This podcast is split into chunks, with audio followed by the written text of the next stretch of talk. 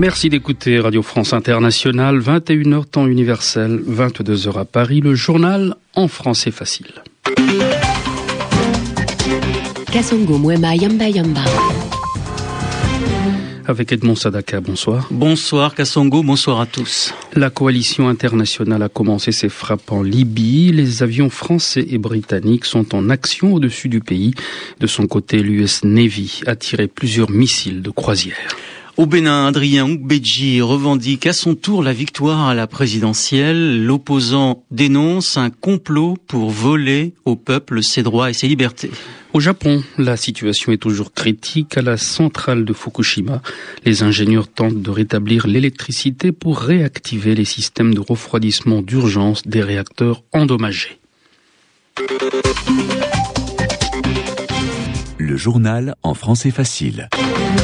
Les opérations militaires de la coalition internationale en Libye ont donc commencé. L'aviation française a effectué quatre frappes et détruit plusieurs chars et véhicules blindés libyens autour de Benghazi.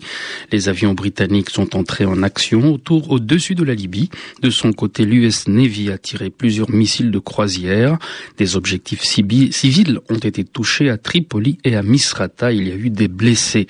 L'opération a débuté peu après le sommet international de Paris auquel prenait part Ban Ki-moon, le secrétaire général de l'ONU, et la secrétaire d'État américaine Hillary Clinton. Catherine Potet. C'est bel et bien le début des opérations militaires qu'annonce tout d'abord Nicolas Sarkozy. D'ores et déjà, nos avions empêchent les attaques aériennes sur Benghazi, assure-t-il, et d'autres avions français sont prêts à intervenir contre des blindés qui menaceraient des civils désarmés. Tout est en place donc, selon le président français. Il rappelle que le sommet de Paris intervient sur mandat du Conseil de sécurité de l'ONU pour, dit-il, protéger la population civile de la folie meurtrière d'un régime qui, en assassinant son propre peuple, a perdu tout légitimité. Les pays arabes, européens et nord-américains apporteront chacun une contribution différenciée à ces opérations, précise le communiqué final. On sait que l'Allemagne, notamment, refuse de participer à des opérations militaires.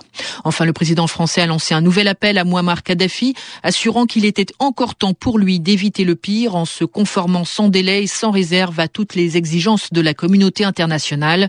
C'est à cette condition que la porte de la diplomatie se rouvrira au moment où les agressions cesseront, conclut Nicolas Sarkozy. Et les Libyens des zones en guerre ont accueilli plutôt favorablement le début des phrases aériennes. Écoutons ce reportage de Naigle du à Tobruk. Cela fait longtemps que nous sommes sur le pied de guerre à Benghazi. Les insurgés à Benghazi ont des armes il s'attendait à ce que les forces de Kadhafi rentrent dans la ville un jour. Il s'était préparé. Nous, on a fondé beaucoup d'espoir en la communauté internationale, mais on attend toujours. Kadhafi, en attendant, ne cesse de tuer plus de gens chaque jour et le monde ne réagit pas. Alors Kadhafi a promis un cessez-le-feu, oui, mais c'était pour faire croire à la communauté internationale qu'elle avait obtenu ce qu'elle voulait. Moi, je ne sais pas ce qui lui passe par la tête.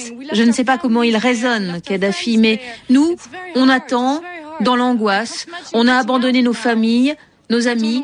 Je ne sais pas ce qui va se passer. Tout est en suspens. On a tout arrêté. Moi, je suis étudiante en médecine. Je suis censée passer mon diplôme l'année prochaine, mais maintenant, je ne sais pas ce qui va se passer. Bon, nous avons Dieu, nous avons Allah, donc euh, nous prions Dieu pour que tout se passe bien. Les membres du comité de l'Union africaine sur la Libye se rendront à Tripoli demain dimanche.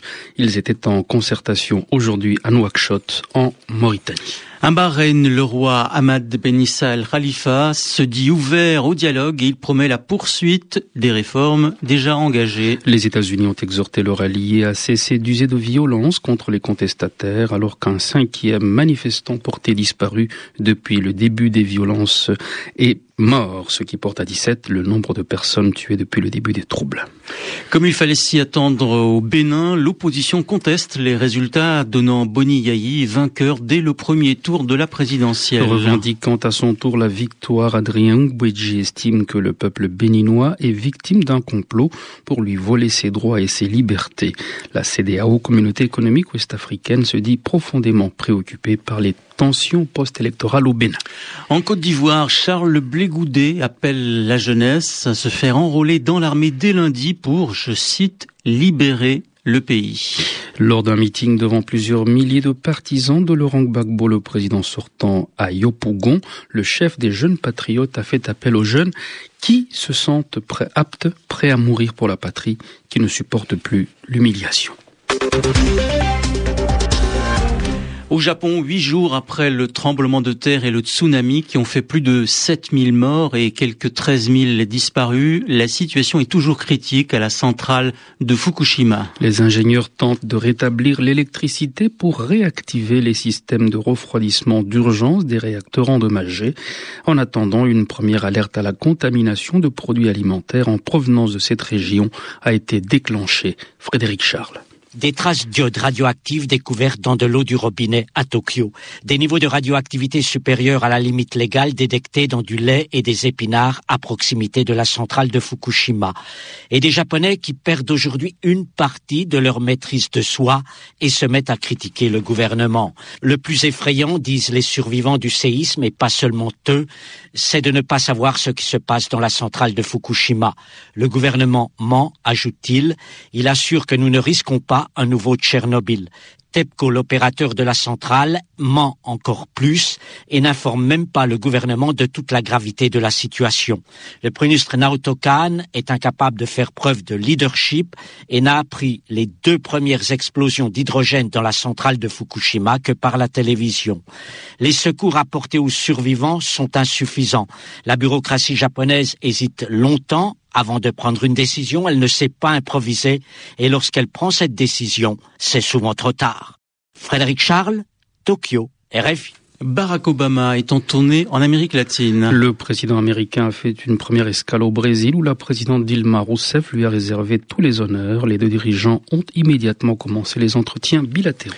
Benjamin Netanyahou prévient son pays prendra toutes les mesures nécessaires pour protéger ses citoyens. Le premier ministre israélien est intervenu quelques heures après les tirs d'une cinquantaine de buts de mortier contre son territoire depuis la bande de Gaza.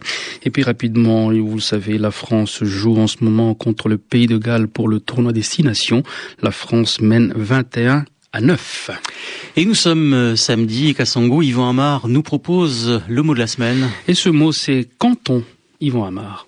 Des élections cantonales sont prévues demain en France. Donc, le mot de la semaine, c'est canton parce qu'on sait qu'une élection présidentielle permet d'élire un président de la République. Des élections législatives permettent d'élire des députés qui font les lois, qui sont donc des législateurs. On comprend l'expression élection législative. Et puis, les élections municipales permettent d'élire ceux qui s'occupent des municipalités, qui gèrent les municipalités, c'est-à-dire les communes. Il s'agit des conseils municipaux et des maires. Mais alors, les élections cantonales, eh bien, elles permettent d'élire des conseillers généraux. En fait, c'est la dernière élection de ce genre qui va se dérouler, car une réforme va mettre euh, à la place des conseillers généraux des conseillers territoriaux. On en reparlera dans trois ans. Mais on parle d'élections dans les cantons. En France, le territoire est divisé en départements, eux-mêmes divisés en arrondissements, qui eux-mêmes sont divisés en cantons. Donc ce n'est pas très grand, un canton. Le mot peut avoir des sens assez différents selon les pays. En Suisse, par exemple, on a une confédération de canton. Et le mot canton correspond davantage à ce qu'on peut appeler des régions en France. C'est beaucoup plus important que les cantons français. Ce mot, il vient de l'ancienne langue provençale. Au départ, un canton, c'est un coin, c'est un bord, c'est la région qui est éloignée du sens. Et ce mot, on peut le comparer au mot coin justement, parce qu'il désigne aussi ce qui est là-bas, ce qui est assez lointain, hein, dans un coin. Et puis le mot a pris de l'assurance, il est devenu courant, et il a fini par désigner un endroit, un lieu, dans une langue un peu familière. Hein. On parle d'un coin sympa, d'un petit coin charmant. Alors canton est beaucoup moins employé, mais il évoque la campagne aussi. Et puis, dérivé du canton, on a l'expression à la cantonade qu'on emploie lorsque quelqu'un ne parle à personne en particulier, mais à tout le monde, en général. Alors ça vient du vocabulaire du théâtre, quand un acteur semble s'adresser à un coin de la scène, un canton justement, à quelqu'un qu'on ne voit pas parce qu'il est dans le canton, parce qu'il est peut-être dans les coulisses ou bien ailleurs. Radio France Internationale, 22h10 à Paris.